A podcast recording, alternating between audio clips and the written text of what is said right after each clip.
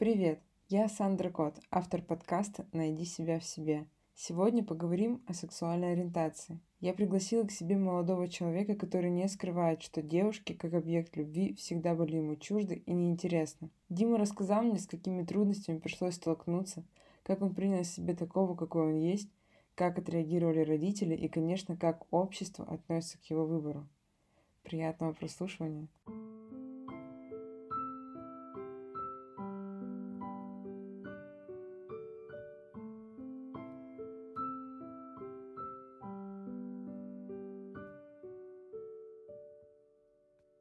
Привет, Дима. Здравствуй, Сандра. Ну что, давай начнем?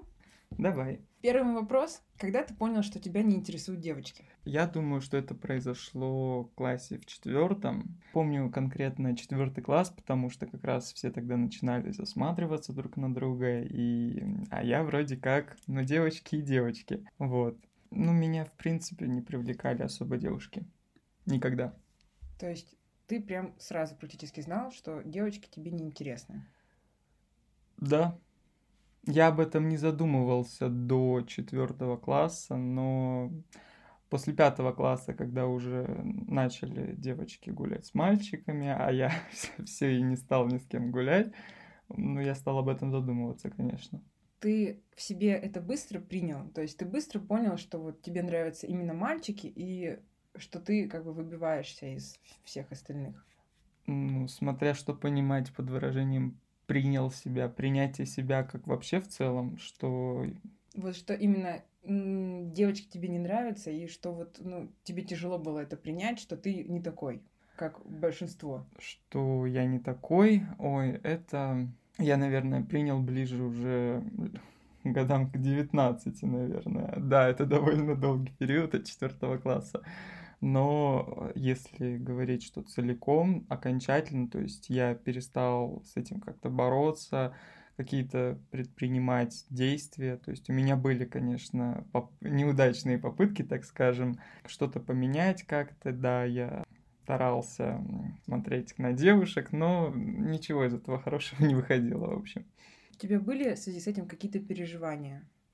Ну, конечно, когда в четвертом классе все мы еще дети, мы еще и в школе все еще дети, и естественно, это все стресс, это сказывается на тебе. Когда у нас, в принципе, такое общество, что когда ты не такой, как все, на тебя, тебя могут гнобить как-то, и все в таком духе. А если ты, как в нашем случае, в моем случае, гей, то ты об этом, во-первых, не можешь никому рассказать. То есть это твоя личная проблема, с которой ты живешь, и ты ребенок. Вот самое ужасное, что ты ребенок, и ты не можешь никому об этом рассказать. То есть даже если девочка какая-то, она там некрасивая, допустим, ну, условно говоря, она считает себя некрасивой, да, ее из-за этого в школе, ну, как-то унижают, обижают, да, она может прийти и сказать, моя мама там меня обижают, потому что я там, некрасивая, условно говоря, то мальчик гей это отдельная ситуация, потому что когда это было 2010 год, да, ты не, я не мог сказать родителям о том, что мам, вот у меня такая проблема, потому что я мой отец, он такой человек, я видел, как он реагирует на это, там в фильмах попадались моменты, и когда, извините, твой родной родитель говорит, что там, перестрелять таких надо, тут у тебя пропадает любое желание обсудить какие-то переживания и все в таком духе. Тебе было тяжело сказать об этом родителям? И, и как это вообще все было? Э, сказать родителям, это, безусловно, тяжело очень было. Я думал, вот с тех пор, как я понял, что меня девушки совсем не интересуют, это вот с того момента, когда я понял окончательно, что девушки меня совсем не интересуют, это произошло, наверное, ну тоже в классе, может быть, в седьмом. Это тот период, когда я перестал бороться уже. А о чем был вопрос? Вопрос был о переживаниях, того, как это примут родители. А, да, годам к 16, наверное, понимал, что когда-нибудь все-таки мне придется сказать об этом родителям. И у меня был некий план, папа, отец сразу отметался по, по этому поводу, потому что ему пока рано. Я думал начать с мамы, потому что, не знаю, мне мама была как-то всю жизнь ближе. Мы с ней всегда разговаривали на разные темы достаточно довольно такие. И у нее было тоже своеобразное видение всей этой темы. Очень, не, в общем, не то, которое я бы хотел. И я начал сделать, делать ее более толерантной, что ли я стал показывать ей фильмы, в которые... Не я стал конкретно, у нас есть такая традиция, то есть смотреть иногда по вечерам фильмы, ну, всех, да, вот, мы берем еду, садимся и смотрим все веселые комедии, а в американских комедиях э, зачастую проскакивают э, гомосексуальные персонажи. Вот, я стал стараться выбирать такие фильмы, где есть такие темы. Не обязательно гомосексуальные люди, это могли быть травести какие-то, дивы, актеры, неважно. А, вот, сначала она, конечно, реагировала, ой, фу-фу, что там такое, там такое, это не надо, там такое. А потом, как бы, это, это был первый период, когда я начал ей показывать фильмы, и она говорила, ну, если где-то такое есть, возможно, это и еще нормально. У нее была любимая актриса, не помню уже какая, Анджелина Джоли, по-моему, да. И была какая-то статья о том, что Анджелина Джоли не станет настаивать на гендерной принадлежности своего ребенка, что-то такое, не помню. Вот, и я ей показал эту статью, а так как она, у нее икона Анджелина Джоли, она, естественно, да, все, она молодец, она вот это хорошо. Твои друзья в школе знали про тебя, что ты гей? Такое слово. Немного неловко почему-то. Э, почему-то, да. Эм, вообще, я никому об этом не говорил до 11 класса и летом перед, наверное, да, нет, нет, никому не говорил в школе, никому не говорил. У меня была подружка, две подружки со школы, а, с которой с одной я до сих пор очень хорошо общаюсь. Мы поступили в медицинский университет вместе. Летом я после 11 класса мы как-то гуляли по спортивной площадке большой, и я ей сказал, а другой подружке я сказал, я не говорил ей об этом, там другая немножко история. Был, в общем, один мальчик в школе, который мне нравился. Ну да, что поделать, было такое. Вот, и, ну, думаю, ладно, что, как бы школа закончилась, я, что мне делать? Ну, я сказал ему, что там, ты красивый, ты мне нравишься. У меня это дико было, просто ну, фу, пусть что будет, то будет. Мне уже было все равно. Вот. Ну, он что-то как-то не понял. В общем, не понравилось ему это. Вот состоял в группе по баскетболу и рассказал всем ребятам в баскетбольной группе вот об этом. Естественно, я его просил не рассказывать, да, что как бы он, естественно, сказал, что зачем мне это надо, все остальное. Как я сказал своей второй подружке об этом, она мне сама сказала, потому что ее парень состоял в этой же баскетбольной команде, и как-то вечером она подъехала ко мне домой и сказала, вот так-то, так-то, он рассказал всем, ну вот. Потрясающий парень.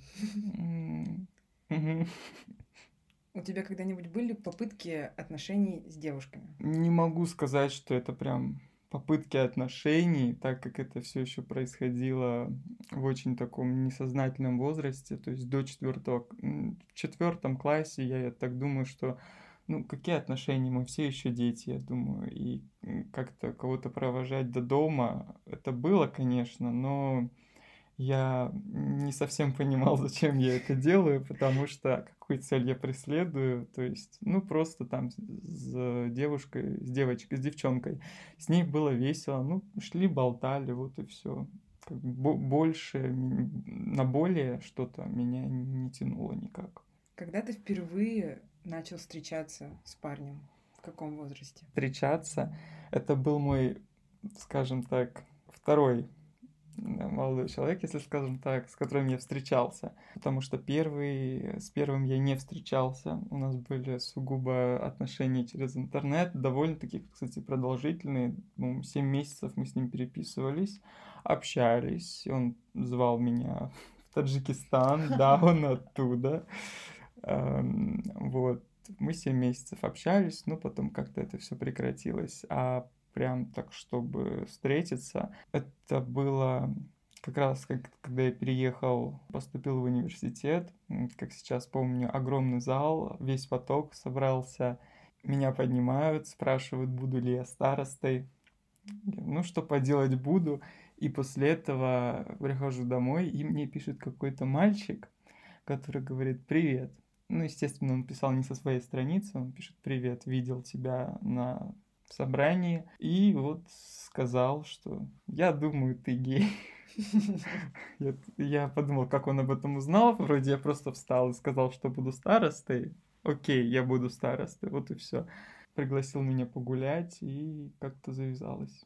И с ним у тебя был первый секс? Да. Вот когда все случилось, ты сразу понял, что это твое?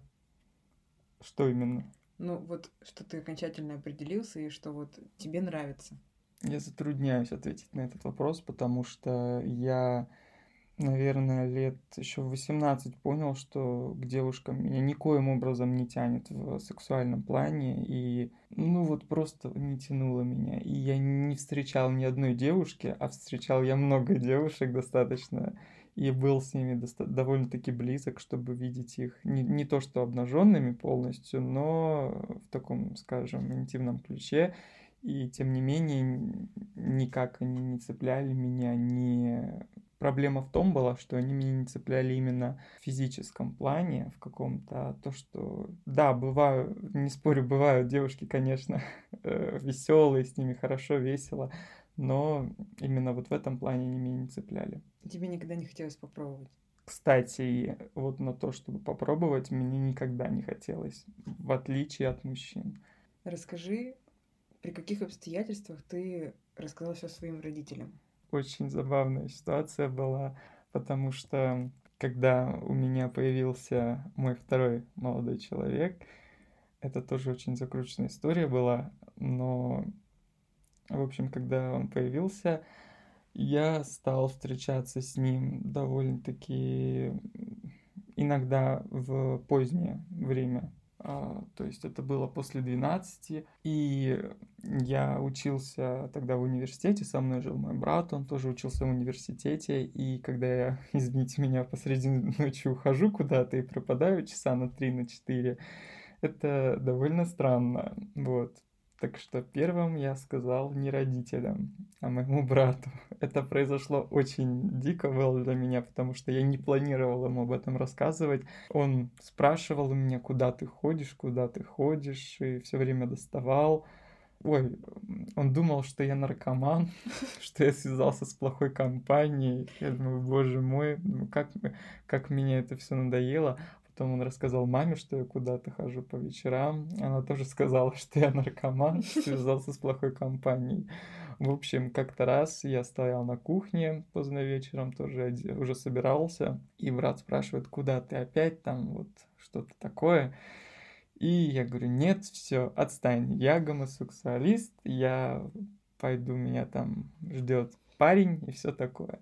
Конечно, с братом я и до этого шу шутили, то есть он надо мной подшучивал как-то в этом плане, что я, ну вот такой, то есть бывают, конечно, гомосексуалисты очень брутальные, никогда в жизни не скажешь по какому-нибудь таджику, что он гомосексуалист, но, увы, я не такой. И вот, естественно, это все сопровождалось каким-то юмором, шутки, но хихихаха. И тут я абсолютно с серьезным лицом говорю, я гомосексуалист, я гей, все. И знаешь что? Он мне не поверил. Он говорит, да ты врешь, ты шутишь. Я начал ему показывать переписку, фотографии, где меня целует какой-то там парень. Говорю, вот, говорю, смотри, я не наркоман, я говорил ему. Вот так об этом узнал брат, то есть Э, родителям я сказал, когда я ездил домой на новогодние праздники, Новый год, это семейный праздник, я его отмечал с семьей. У нас ну, довольно-таки продолжительные выходные были, да, и я понимаю, что я хочу обратно к своему молодому человеку, что я безумно скучаю по нему.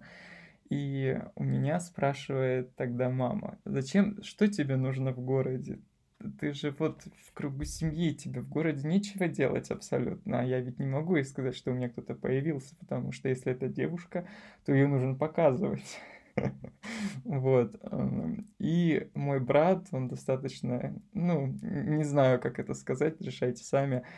Эм, я бы это сказал, может быть, юморный человек, но он стал говорить. То есть мы сидим втроем за столом, он подначивает маму и меня. Он говорил, да скажи, что ты э, там, не, она поймет, все в таком ключе, прям подначивал. Я тогда не сказал, а она со слезами на глазах, она думала, что это уже наркоман, и все в таком, все еще со слезами на глазах все-таки отпустила меня каждый вечер, каждый буквально пять часов ей звонил, она проверяла мое состояние. Вот, э, это было смешно для меня. Я с трудом понимаю, что она тогда пережила, потому что для нее это действительно ну, ребенок просто уходит куда-то и пропадает, непонятно с кем, а потом возвращается счастливый и радостный. В общем, как-то раз я решил, что так больше продолжаться не может. Я в какой-то момент решил, что так больше продолжаться не может, и все-таки решил рассказать э, моей маме именно про моего молодого человека, так как я проводил с ним достаточно большое количество времени, и как-то это нужно было объяснять. И спасибо ему за это, что он стал причиной того, он меня именно подтолкнул к тому, чтобы я рассказал маме о своей ориентации, вот. Потому что просто так я бы этого, думаю, что не сделал, не хватило бы смелости. Как-то раз она приехала ко мне, я... мы сели, она на кровать, я на стул рядышком, и у нас получился такой разговор. Я ее взял за ручки, мы сидим и молчим. Уже минуты три-четыре. Сидим и молчим. У меня на глазах наворачивались слезы, потому что это необычайно было сложно сказать. Это реально было очень сложно. Даже вспоминать об этом нелегко очень она смотрела на меня, и сквозь мое молчание она как-то поняла, что она задала мне такой вопрос, говорит, влюбился? Я молча киваю головой. Она говорит, ну что, ничего страшного, будет девочка у тебя. я это таким молотком ударила просто по мне, я поднимаю глаза, сквозь слезы говорю, что девочки не будет. Она говорит, почему? Я сказал, потому что есть мальчик. На что я был приятно удивлен. Моя мама сказала, и что? То есть я э, буквально вот этот момент, он настолько переломный был в моей жизни, я с четвертого класса плакал по ночам, сидел, не мог в себе это переварить, не мог никому рассказать, думал, вынашивал там несколько лет, готовил к этому мою маму когда я ей говорю о том, что у меня есть мальчик, понятно в каком ключе, и она мне отвечает, ну и что? Для меня это был шок. То есть я ждал чего-то там, что она, она даже, она очень спокойно приняла эту информацию, очень неожиданно для меня. Вот, и потом мы с ней обнялись, и вот. Душевно очень. Не, на самом деле я даже не представляю, как это было тяжело сказать об этом. Это, знаешь, когда у тебя очень похоже чувство, когда у тебя есть какая-то обида и стоит ком в горле дикий, и ты хочешь сказать, но не говоришь, потому что вот ком этот, или говоришь, но сквозь слезы так, что тебя никто не понимает. Это очень похожая ситуация, потому что я старался говорить, тоже сквозь слезы вот этот вот огромный ком, и она тоже сначала не понимала, что я говорю, сжала мои руки говорит, так, успокойся, еще раз и внятно. Ну, это, конечно, прекрасно, что мама так отреагировала, потому что родители — это, конечно, решающий момент в жизни каждого человека. И в первую очередь это одобрение родителей, это очень важно. Что если, блин, тебя родители не поддерживают, кто тебя еще поддержит? Это очень важно, потому что у многих есть разные фобии, я думаю, что у меня это не оправдать ожидания родителей. То есть многие родители ждут внуков, ждут, что ты заведешь семью, и у меня с детства вот эта боязнь не оправдать ожидания родителей. И, возможно, поэтому я такой, какой я есть, а я стараюсь все время делать что-то, э, чтобы родителям было хорошо. То есть у меня есть э, брат, он, ну, мягко сказать, немного раздолбай. А я всегда, я младше его на два года, но я всегда стремился быть не просто на уровне с ним, но лучше его. То есть вот именно преодолеть вот это, что, что, чтобы оправдать ожидания хоть какие-то. А ты рассказал об этом своему папе? Папа пока что готовится. Меня, я папе не хочу рассказывать об этом. Я думаю, ему пока что рано об этом знать. Да и мама сказала не рассказывать, потому что пока что думает, что рано. Я тоже считаю, что ему рано знать. Думаю, когда я займусь этим вопросом, нужно работать над человеком, потому что наши родители, они воспитывались в совершенно другом обществе, и для них были совершенно другие ценности, и нельзя, нельзя их за это осуждать. Нужно помогать им не, не могу сказать, что образовываться, но какое-то просветление или вот для него пока что рано. Ну, тем более у тебя теперь есть такая поддержка, как мама. Это теперь да. ваша общая проблема, как ему об этом рассказать. Следующий вопрос. Ты думаешь о семье и о детях? Безусловно, я думаю. Но что значит семья? А, семья, я думаю, что это близкие люди, да, родные люди. То есть а, я, папа, мама, я — это уже семья. Папа, мама — это тоже уже семья. Я и мои родители — это семья. Собственно, как можно думать о семье, если у меня она есть? Э, а заводить свою семью, ну, если позовут, может быть, я позову кого-нибудь когда-нибудь. А ребенок, я думаю, что в нашем обществе сейчас сложилось впечатление, что для всех на первом месте это карьера и как можно э, заводить ребенка, когда ты еще сам на ногах не встал и все в этом роде, но я придерживаюсь, конечно, тоже этого мнения, что я хочу дать своему ребенку, если у меня будет, конечно, все самое лучшее. Возможно, это наивно, банально, но я считаю, что это так. А как? Ну, это суррогатное материнство или приемный ребенок. Ну. ну вот смотри, если про вопросы суррогатное материнство, то есть придется же выбирать, кто из вас будет биологическим отцом. Вот ты бы хотел быть биологическим отцом, или ты бы принял ребенка своего молодого человека? безусловно, бы принял. Для меня нет никаких других вариантов. Если я люблю своего молодого человека, возможно, я бы даже хотел, чтобы это был ребенок моего молодого человека, потому что, ну, не знаю почему. Ну, давай поговорим с тобой о том, какая у нас сейчас проблема в обществе, что люди очень с трудом принимают людей, которые не соответствуют их ожиданиям, не соответствуют их стереотипам в голове. Вот ты сталкивался в своей жизни с, именно с осуждением в обществе?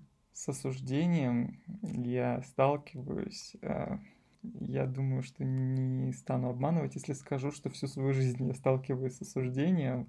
И люди в нашем обществе... Не хочу осуждать людей нашего общества. В общем, пару историй из жизни о том, что Просто я считаю, что нужно к этому спокойнее относиться. Весь период школы, естественно, по мне было видно, что я, ну, не совсем обычный мальчик, что я стараюсь как-то, в общем, необычный. Стараюсь какие-то э, давать э, обществу, как это сказать, вызовы. Вот. Недавно я приобрел себе розовый, приобрел себе розовую кофту. Я не знаю, лет пять мечтал купить себе что-то розовое, какую-то розовую одежду, но именно из-за вот этого вот гомофобного настроения в нашем обществе я очень сильно боялся, потому что на мне она бы смотрелась это, это, это меня бы побили в темное время суток, да. Вот.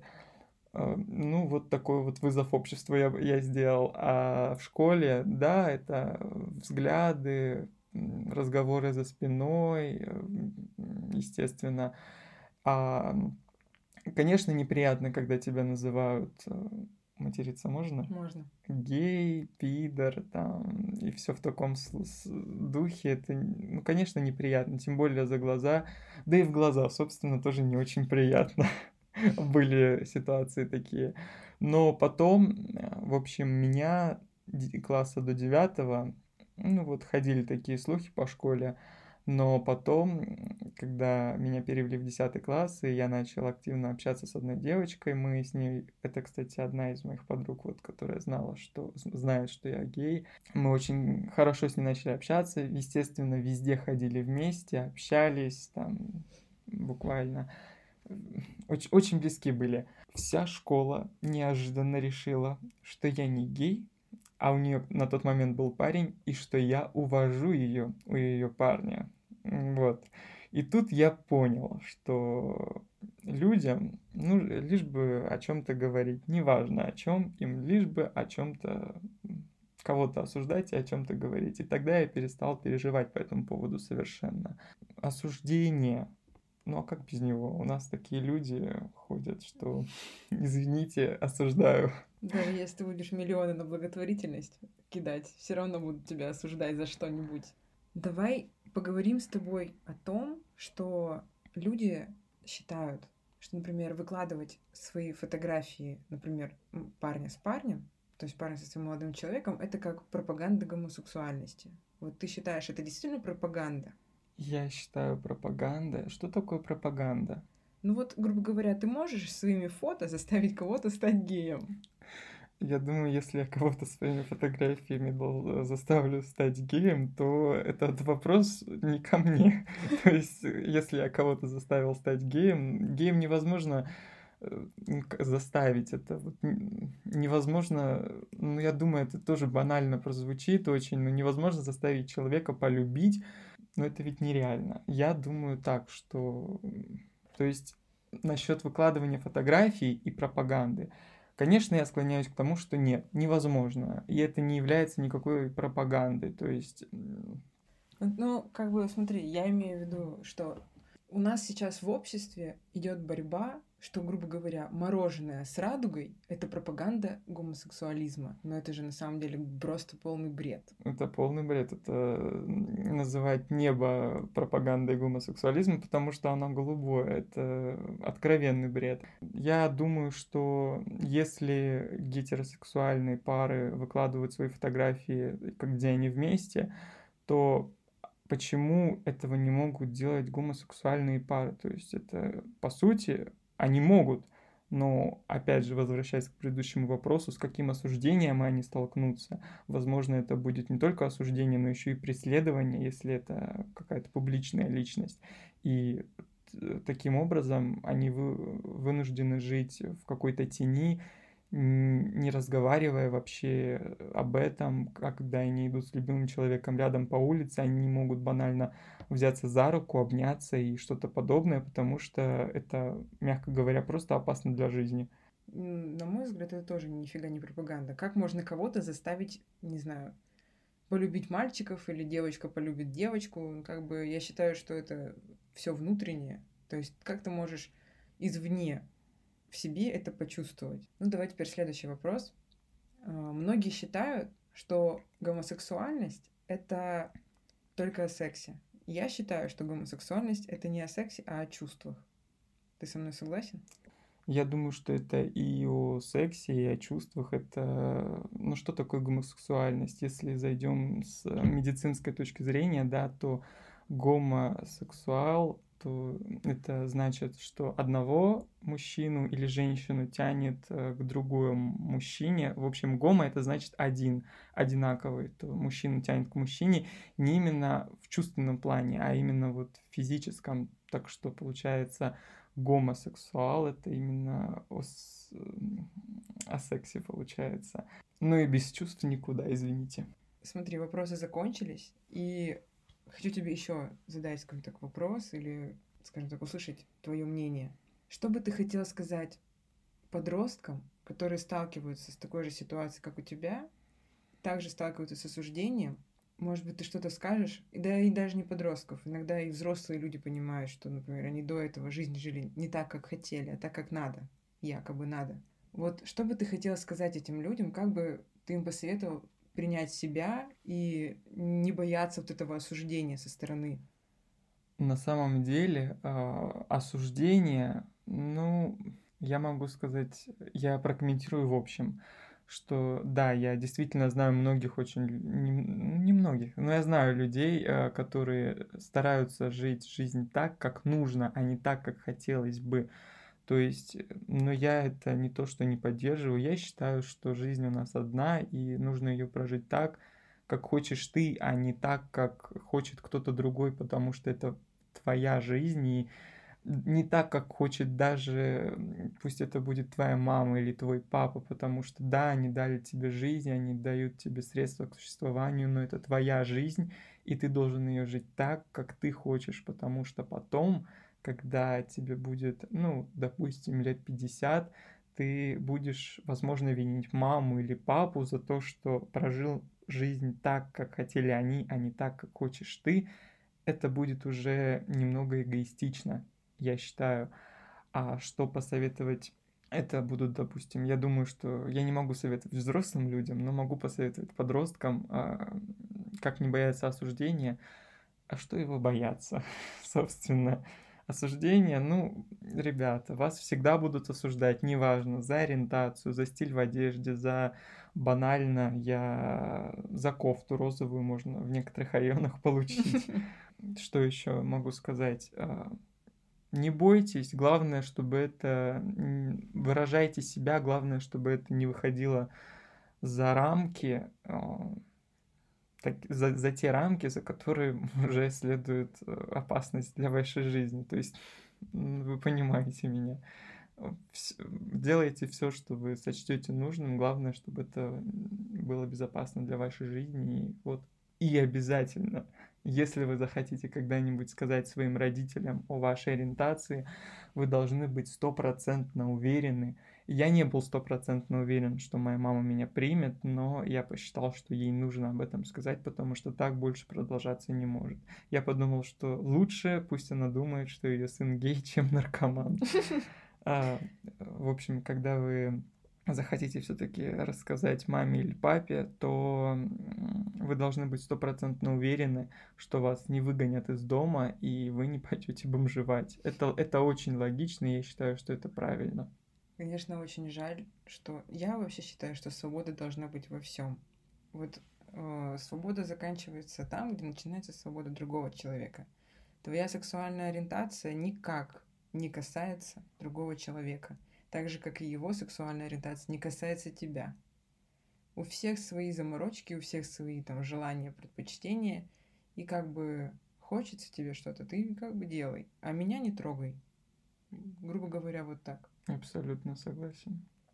Если бы у нас общество было не настолько гомофобное, я вообще считаю, если бы в обществе люди это понимали, что каждый волен делать то, как он хочет, в пределах разумного, опять же повторюсь, что твоя свобода заканчивается там, где начинается свобода другого человека, то жизнь стала бы значительно проще. Осуждать человека за его сексуальную ориентацию, это, это значит, ты либо глупый, либо уж больно стереотипно мыслишь.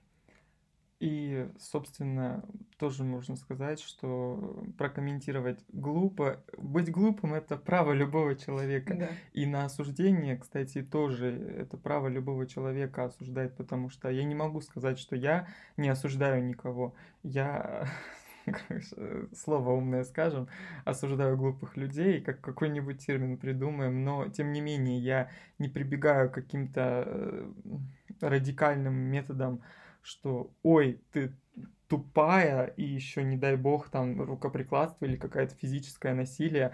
Нет, э, это, это, это нонсенс. Спасибо тебе большое за это прекрасное интервью.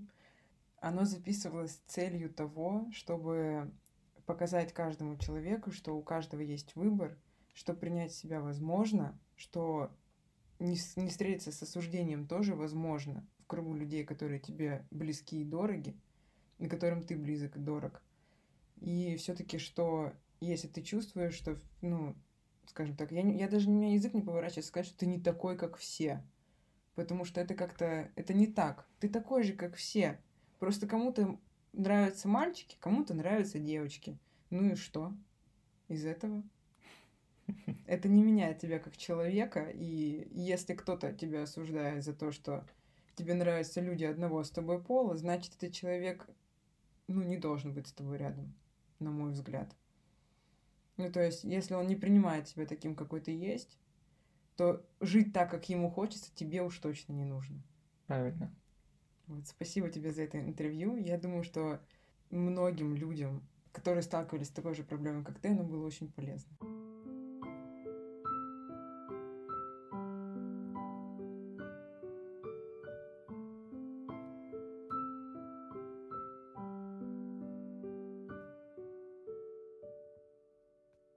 Если у тебя есть какие-то вопросы, ты можешь написать мне их в моем инстаграме. Сандра, нижнее подчеркивание, K-O-T. Сандра Кот.